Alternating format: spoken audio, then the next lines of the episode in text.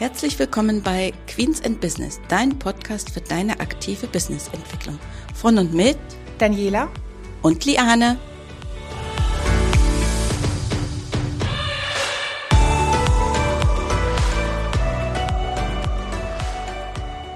Herzlich willkommen zu unserer heutigen Folge. Wir freuen uns, dass du wieder mit dabei bist. Wir, das sind Liane und Dani. Heute geht es bei uns um Gesetze. Aber bevor wir damit starten, haben wir noch etwas in eigener Sache. Wenn die Informationen, die wir dir geben, für dich hilfreich sind, dann abonniere gerne unseren Podcast oder empfehle ihn weiter an Personen, die du kennst oder wo du denkst, dass es für sie vielleicht auch hilfreich ist. Natürlich freuen wir uns auch immer über Anregungen und Vorschläge und das kannst du uns gern in den Kommentaren hinterlassen.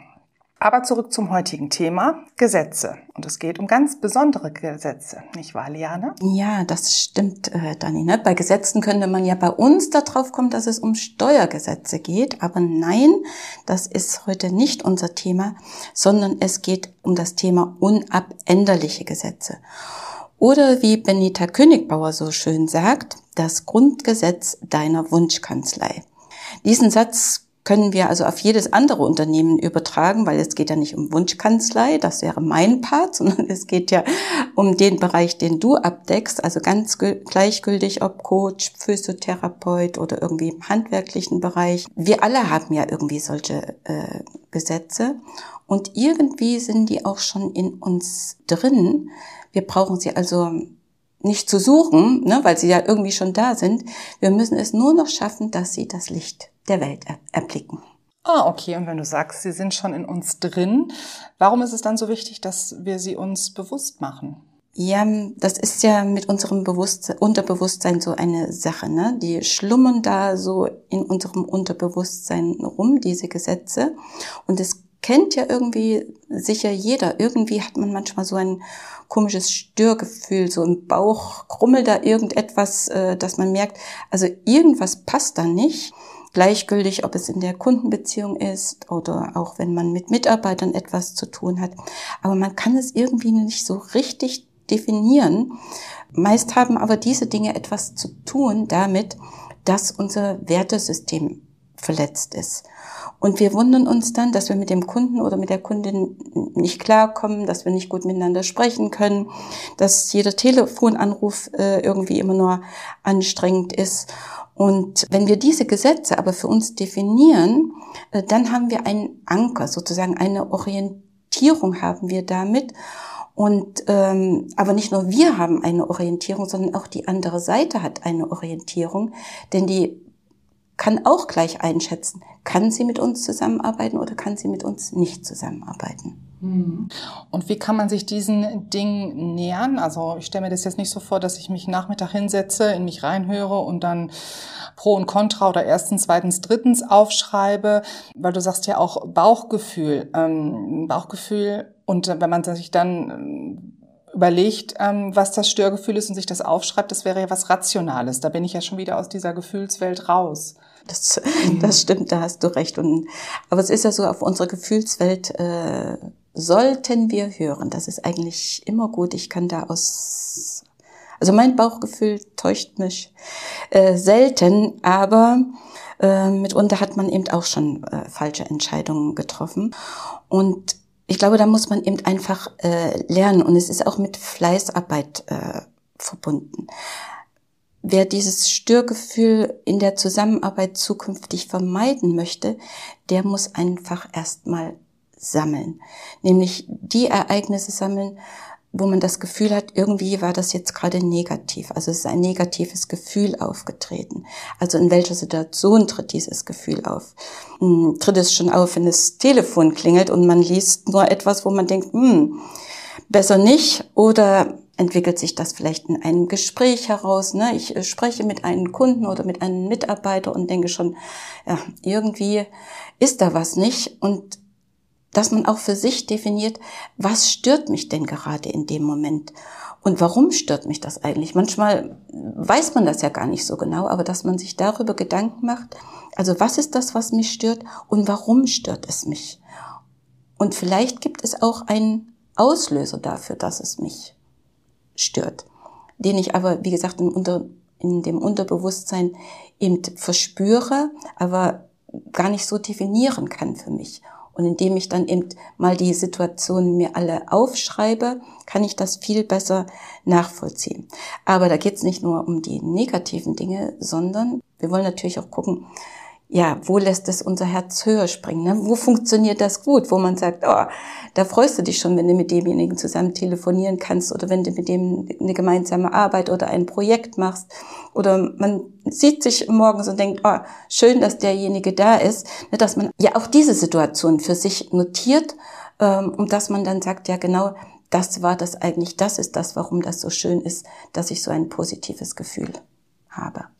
Hm. So dass ich also quasi aus diesen ganzen ähm, Ereignissen, die ich da gedanklich äh, sammel oder auch festhalte, kann ich dann ja quasi Gemeinsamkeiten herausfiltern, so dass ich feststelle, okay, was tut mir gut, ähm, was tut mir halt nicht gut, was ist der Grund dafür, warum mein Bauchgefühl ähm, ja nicht gut ist oder unangenehm ist. Ich bin da auch ein Mensch, der absolut auf sein Bauchgefühl hört und schon immer und eigentlich auch gute Entscheidungen getroffen habe. Aber daraus, aus dieser Erkenntnis, wenn man sich das bewusst macht, kann man ja dann sicherlich Gesetze oder auch Regeln für, für sein Business ähm, aufstellen, die man sich dann ja auch vergegenwärtigt und ich denke mal nicht nur irgendwie in eine Schreibtischschublade packt, weil dann habe ich ja auch nichts gewonnen.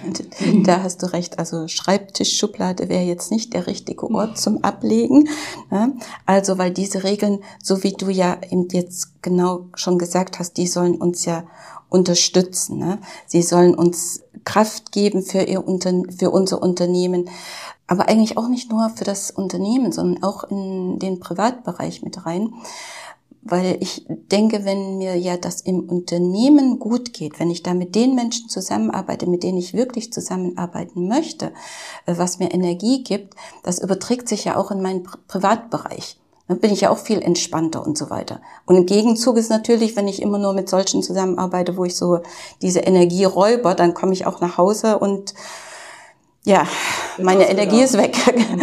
Ja, und damit diese Menschen mich finden, äh, muss man das natürlich nach außen kommunizieren. Also den Mitarbeitern gegenüber, den Kunden gegenüber, aber auch den Lieferanten gegenüber muss man das eigentlich äh, kommunizieren, äh, dass man also auch mit den Lieferanten hat man ja auch einen äh, Vertrag und man hat ja eine Begegnung mit denen. Und wenn ich sage, dass wir zum Beispiel viel Wert drauf legen, ne, dass unsere Software funktioniert, dass wir also eine gute, äh, eine schnelle Antwort äh, haben, weil wir das unseren Mandanten ja auch liefern möchten, dass wir die nicht äh, im Ungewissen äh, lassen, das erwarten wir ja letzten Endes auch von unseren Lieferanten, also in dem Fall von unseren Softwareanbieter.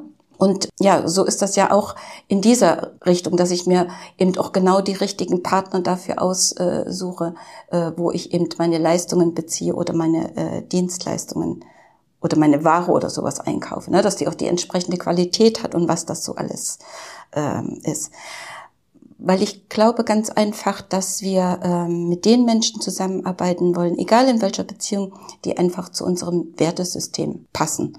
Und ich sag mal, Geiz ist geil, das, ich meine, der Spruch ist ja schon lange nicht mehr da, aber irgendwie, ne, man merkt ja, den hat man noch im Ohr. Aber das ist zum Beispiel ein Satz, der hat noch nie zu mir gepasst und das passt auch nicht in mein Wertesystem äh, rein.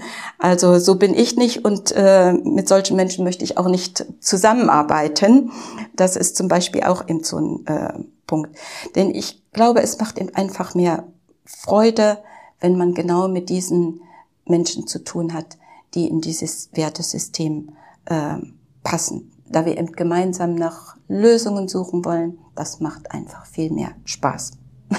Ja, und das zieht sich dann ja auch durch. Also das zieht sich ja durch, ähm, ich sag mal, über dich als Kanzleileitung zu, bis runter zu uns, uns Mitarbeitern, wenn man im Team zusammenarbeitet, wo die äh, Chemie einfach passt und ähm, ja, dass wir auch nicht mit Frust nach Hause gehen, sondern ja, dass man gerne zur Arbeit kommt, natürlich auch gerne nach Hause geht, aber dass das, das einfach nicht mit, mit auch in seinen ähm, Privatbereich schleppt. Das macht es natürlich, denke ich, auch für die Mitarbeiter uns und die Mitarbeiter unserer Mandanten natürlich dann auch entspannter. Genau.